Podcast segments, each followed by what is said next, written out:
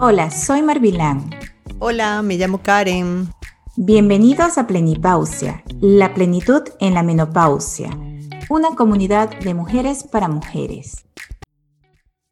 Hola chicas, para todas las que nos escuchan les queremos explicar que a lo largo de la grabación pueden escucharse ruidos de fondo, ya que grabamos en la Academia Volaré y no en nuestro estudio habitual.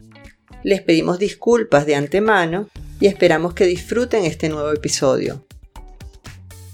Hola Daniela, bienvenida a este nuevo episodio del podcast de Plenipausia. Invitamos a Daniela, que es instructora en danza aérea.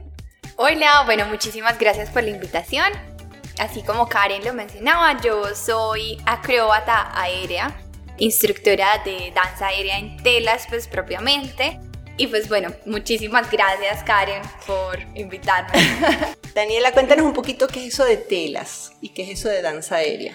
Bueno, la danza aérea en telas es una práctica artística circense que nace en los circos tradicionales, pero que en lo que actualmente conocemos se ha desligado un poco del circo, llevando esta práctica a espacios pues un poco más convencionales y frecuentados por personas que no propiamente quieren ser artistas, sino que quieren hacerlo como una práctica un poco deportiva o un entrenamiento diferente a la práctica, ¿cierto? Entonces ha venido siendo como una forma de entrenamiento diferente, donde se mezclan cosas físicas como la fuerza, la flexibilidad, coordinación, pero también vienen algunas cosas como de emociones.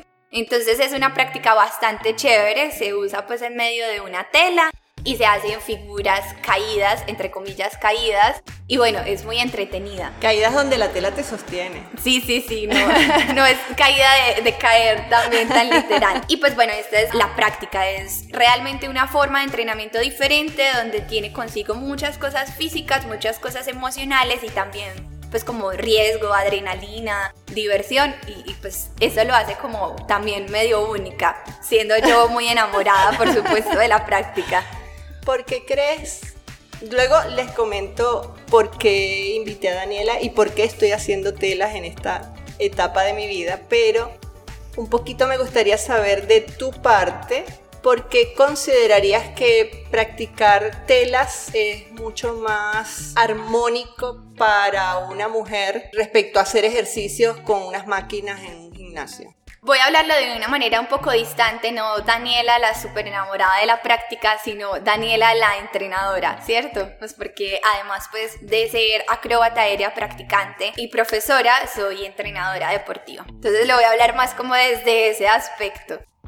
Siento que la danza aérea en telas es una oportunidad y un encuentro muy chévere, una opción de entrenamiento muy chévere porque nos, nos lleva como a otras cosas, ¿cierto? No se vuelve el típico vamos a hacer tantas repeticiones porque entonces se vuelve repetitivo, se vuelve monótono, se vuelve aburrido, sino que aquí estamos haciendo todo conjunto en lograr una figura, en lograr una secuencia, en encajar estos movimientos musicalmente con algo. Entonces se vuelve un poco más entretenido y no hace esto como una serie de objetivos que hay que cumplir, sino que se vuelve divertido en el proceso en el que se hace físicamente da muchísimos resultados, pero sobre todo te da pues como una conciencia corporal muy grande. Sí, eh, un poquito como para, para que entiendan las ventajas de esta práctica.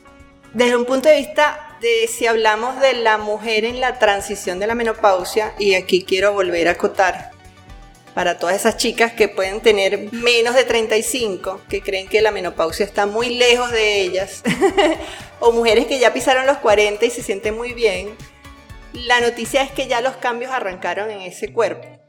En el sentido de que normalmente la mujer en esta etapa empieza a transicionarla desde los 35 y la idea de estos espacios, de estos episodios que estamos compartiendo con ustedes es que vayamos tomando conciencia de que esos cambios son indetenibles en la mujer y que al ser indetenibles es una transición que debemos aprender a llevar con conciencia. Parte de lo que nos protege para que esos cambios se den de forma armónica es hacer ejercicio. Porque el ejercicio protege que nuestro sistema nervioso realmente pueda transicionar esos cambios hormonales y se adapte con más sentido, de una manera más armónica, como lo dije antes, de forma tal que no aparezcan síntomas, porque esos síntomas que manifiesta nuestro cuerpo cuando las mujeres tienen síntomas de menopausia es porque el sistema nervioso no, no fue preparado progresivamente para recibir esos cambios. En ese espacio en donde tenemos que fijar mucho interés en cómo fortalecemos nuestros músculos. Y nuestros músculos se fortalecen más que haciendo ejercicios cardiovasculares, aumentando fuerza muscular. Una manera de proteger el cerebro, y eso nos protege de envejecer en esta etapa de la menopausia, es hacer ejercicio. Y uno de los ejercicios que estaba buscando, en lugar de levantar pesas, que tiene un impacto fuerte en columna y en articulaciones, o hacer ejercicios como trotar, si uno no tiene una indumentaria apropiada, unos buenos zapatos o no lo sabe hacer, termina dañándose las rodillas, etc. Entonces, desde hace mucho tiempo, Carolina, mi hija, quería hacer telas. Yo hice unos intentos hace, eh, justamente cuando estaba en pleno proceso de transición, en ese año en donde estaba todavía en los cambios, que no sabía si estaba o no estaba en el proceso de menopausia como tal. Es decir, todavía no estaba segura si había desaparecido o no la menstruación por siempre. Entonces hice unos intentos, pero no me fue bien. Y cuando nos vinimos a Medellín, Carolina insistió y decidimos venir a la academia de Daniela, de Volaré, y empezamos a practicar tela. Y para mi sorpresa, esta práctica tiene muchos beneficios y por eso quise conversarlo con Daniela en este episodio. Sí, es algo, es algo muy interesante, de lo cual creo yo, siendo entrenadora, que el proceso de las telas puede adaptarse a todos los cuerpos y a cada una de las necesidades en busca también de poder llenar esas necesidades muy particulares que tenemos cada una algo súper bacano de las telas y es que nunca vamos a tener un peso adicional al nuestro, ¿cierto?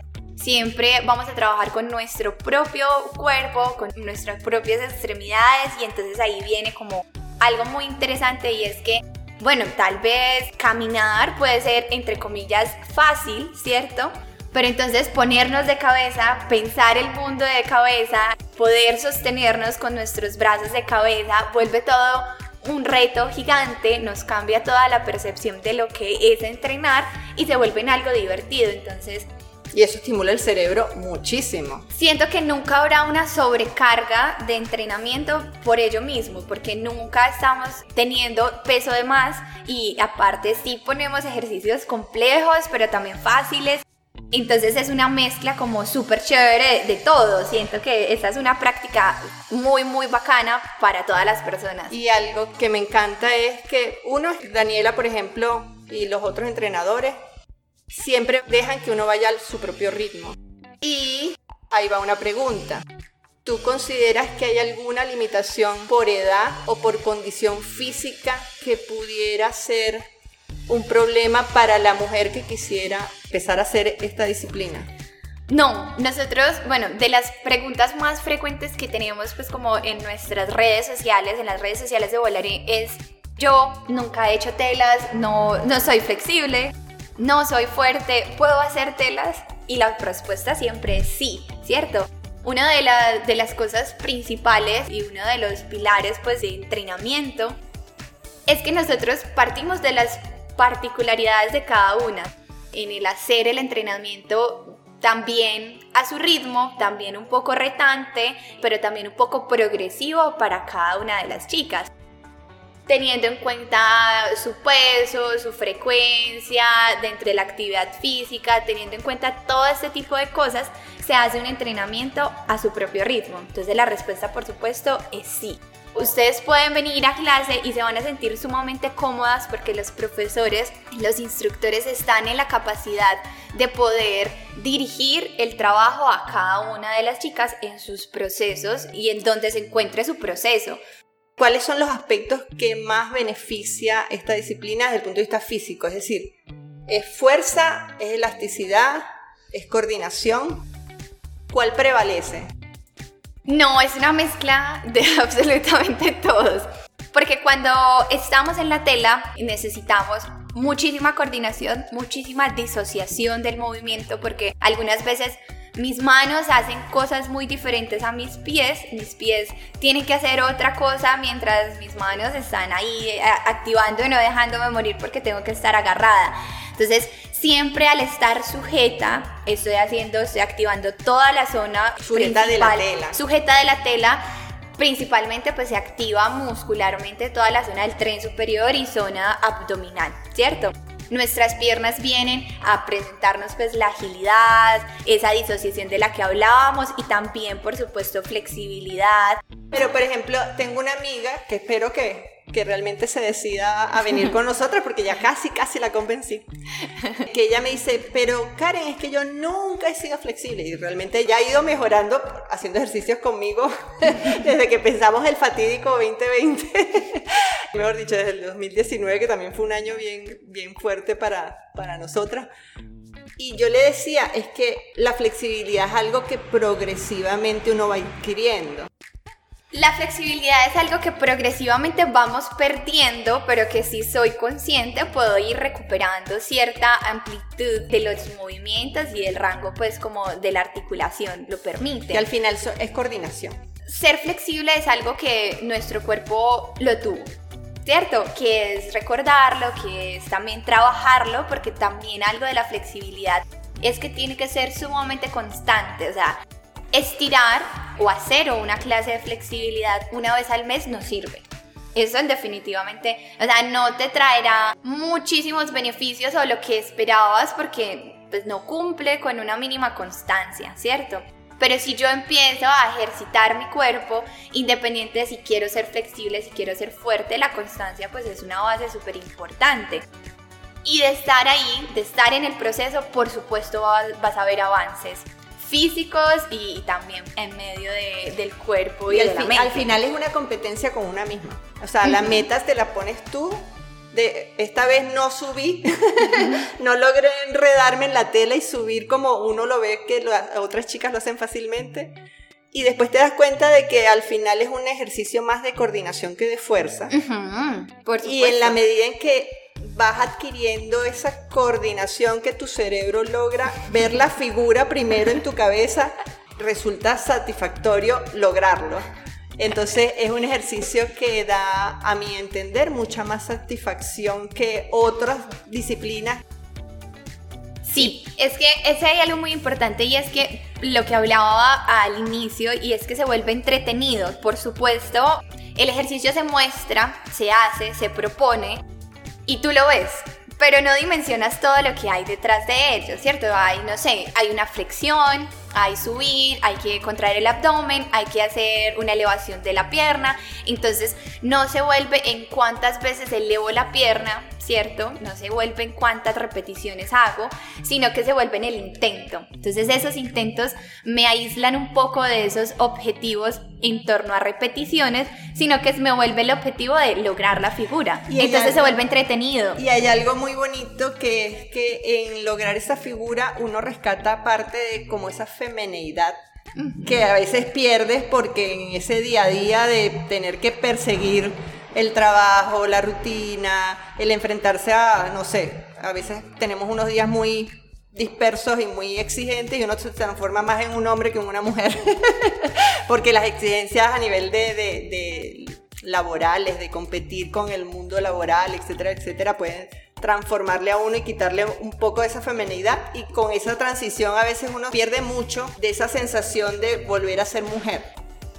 Sí, eso también es algo que yo vivo enamorada y de que comparándolo con otras prácticas siento que hay muy pocas que te lo ofrecen y es que bueno, si hay algo físico, pero entonces, siendo esto también algo artístico, me vuelve, pues como que también hay muchas percepciones de la danza, del cuerpo, de dónde estoy, las líneas, la punta de pie, dónde está mi cuerpo. No estoy haciendo una cara brusca, sino que estoy haciendo una cara tranquila. Entonces, todo esto se vuelve como un complot de todo y hace que la práctica sea más atractiva a ello. Entonces, también es cierto, pues porque, por ejemplo, parte como de, del proceso es trabajar la clase en, en una figura, en una secuencia y al final, por ejemplo, la grabamos. el verme, el verme y evaluarme, porque por ejemplo yo puedo decir, no, eh, yo lo puedo hacer mucho mejor. La próxima clase vengo y lo haré súper descansada y lo haré hermoso y lo volveré a grabar. Entonces también se vuelve una cosa que, que me encuentra como que me fragmenta en miles de pedacitos de dónde está mi pie, mi mano, mi pelo, tengo que hacer esta fuerza, tengo que hacer eso, entonces también es una cosa... Ayuda a reestructurar el cerebro y eso siempre es más oxígeno para el cerebro, más, más vitalidad para una. ¿Cuántas chicas con más de 30 años tienes en tu grupo, que es un grupo grande, según me has compartido antes, que están haciendo esta disciplina? O sea, porque yo si tengo 45 o 50 años, pudiera verme interesada en venir a practicar telas? Bueno, nosotras actualmente somos realmente un grupo de chicas. somos alrededor de, de 110 alumnas entre chiquis, adolescentes, adulto joven y adultos contemporáneos. Sí, eh, Realmente nuestro público es sumamente adulta, ¿cierto? Teníamos de 18 a más o menos 45 años, es el, la edad que, que, más tenemos en 55 casi este año, aviso. Yo sé que soy una de las mayorcitas de este grupo, pero la idea es que cada vez seamos más. Claro, por supuesto. Nosotros de más o menos de 30 a 55 años que tienes tú, Karen, tenemos alrededor de un 30% de esta población. Un grupo grande. Sí, y, y realmente me, me, lo puse a analizar y me sorprendí para bien y me dio mucha alegría saber que ese tipo de personas se arriesgan a tener una, una práctica diferente. Porque no es que sea arriesgado de, de verdad arriesgarse, sino que también y hacer cosas diferentes a lo convencional ya es, entra a ser una práctica también bacana. Entonces, eh, me alegré mucho al darme cuenta y al ser consciente de estas cifras. Entonces, sí, más o menos un 30% de nuestras alumnas tienen esta edad. ¿Nos quieres compartir tus redes y dónde está ubicada la, la escuela de danza aérea Volaré? Claro que sí. Bueno, nosotros estamos ubicados en Medellín, muy cerca a la ciudad de Medellín. Estamos en el barrio Milán Vallejuelos. Nuestras redes sociales son arroba volaré danza aérea.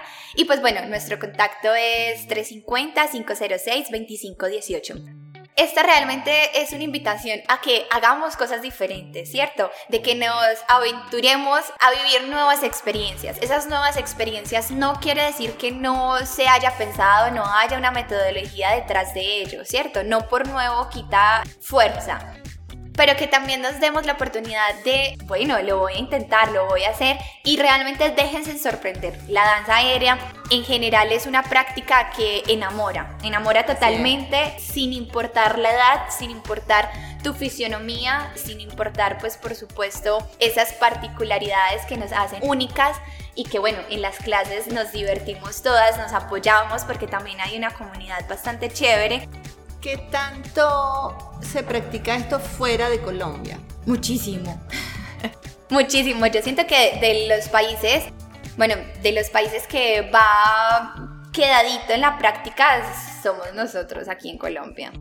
A nivel mundial, Latinoamérica hay varios exponentes bastante grandes como lo es Argentina, como lo es México, Uruguay, Brasil. tiene muchísimas academias y una comunidad muy grande. Pero a nivel mundial, pues esto es bastante gigante y pues una de nuestras tareas es real de llegar y que haya más espacios, de que haya tantas opciones, de que la gente al menos lo conozca y que quitemos ese, ese estigma de, no, esto es lo que lo, las personas que lo practican es porque quieren ser arealistas, que es como normalmente se llama, pero no, o sea, realmente la práctica puede ser para cualquier persona y tomarse como una forma de entrenamiento diferente. ¿Qué te llamó la atención cuando te dije, vamos a hacer este episodio que vamos a hablar de, de menopausia o de la danza aérea y telas en menopausia?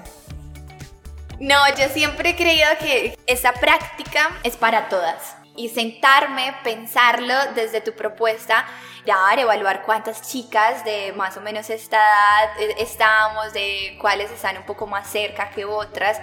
me hace ser un poco más consciente de que realmente es una muy buena opción a nivel pues deportivo, a nivel de iniciar o de mantener una vida activa física. Entonces me parece que la práctica es muy... ¿Y te sigue dando miedo hablar de la palabra menopausia? Eh, sí, la verdad sí. La verdad, bueno. Ahora empecemos a romper otro reto, romper ese tabú. Yo, yo tengo 25 años.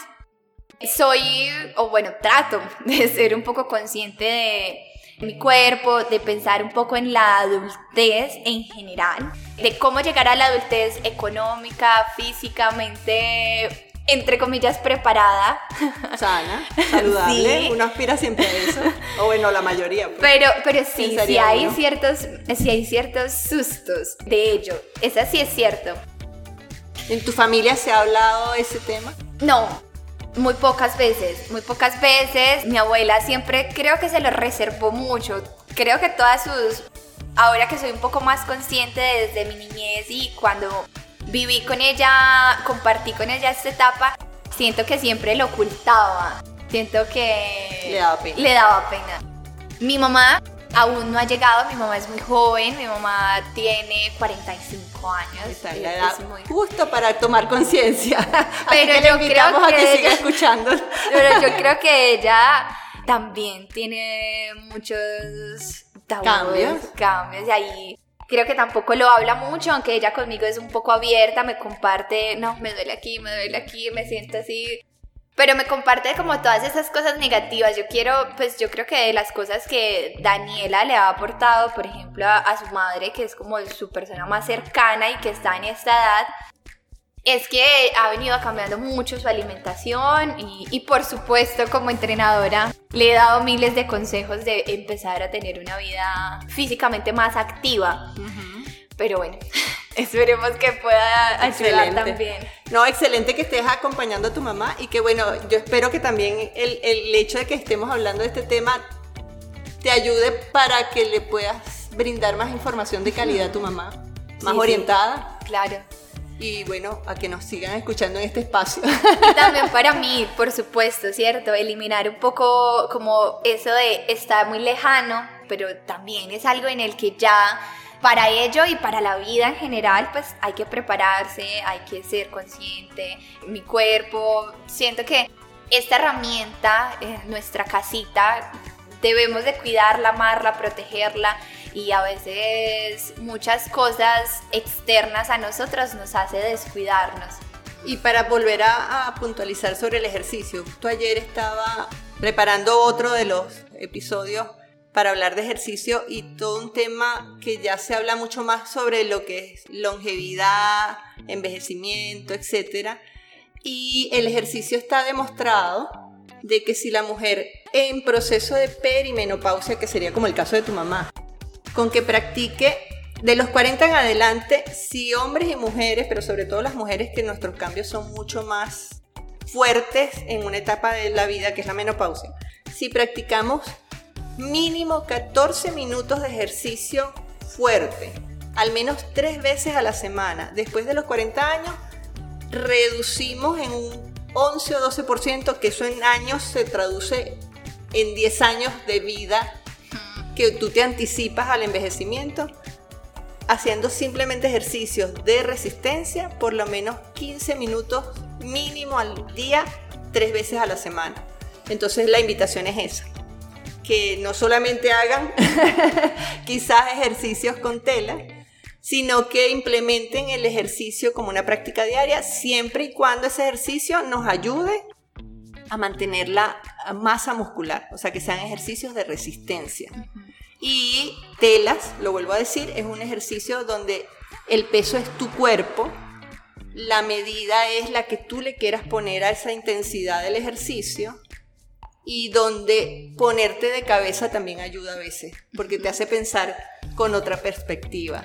Entonces, entonces creo que nos ayuda en muchos sentidos y bueno, la invitación es agradecerle a Daniela por este tiempo, porque nos ha compartido parte de su conocimiento en esta área. Invitarlas a que conozcan más de telas, a que visiten las redes de Daniela, que se las podemos volver a repetir.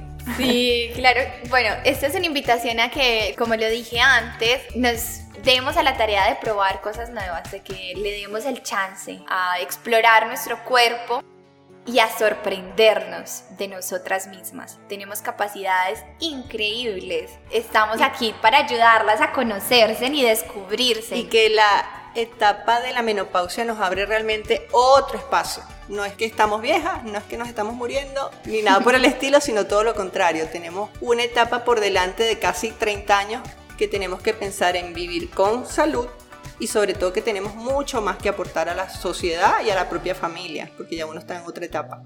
Entonces, la invitación es a que nos sigan por las redes, arroba pausa la menopausia, Instagram y Facebook, y pueden visitar y obtener contenidos de interés en la página que es pausalamenopausia.com, donde las invitamos a que nos compartan inquietudes o otros temas que quieran que conversemos. Bueno, y también les invitamos a nuestras redes sociales, a inspirarse y por supuesto a que sin importar en el lugar donde estés, busques qué academia de telas hay cercanas a tu ciudad y vayas, la visites y pues por supuesto en especial a nosotros. y eh, cualquier duda, Volaré. Puedes escribirle a Volaré. Volaré Danza Aérea, estamos aquí para ayudarlas.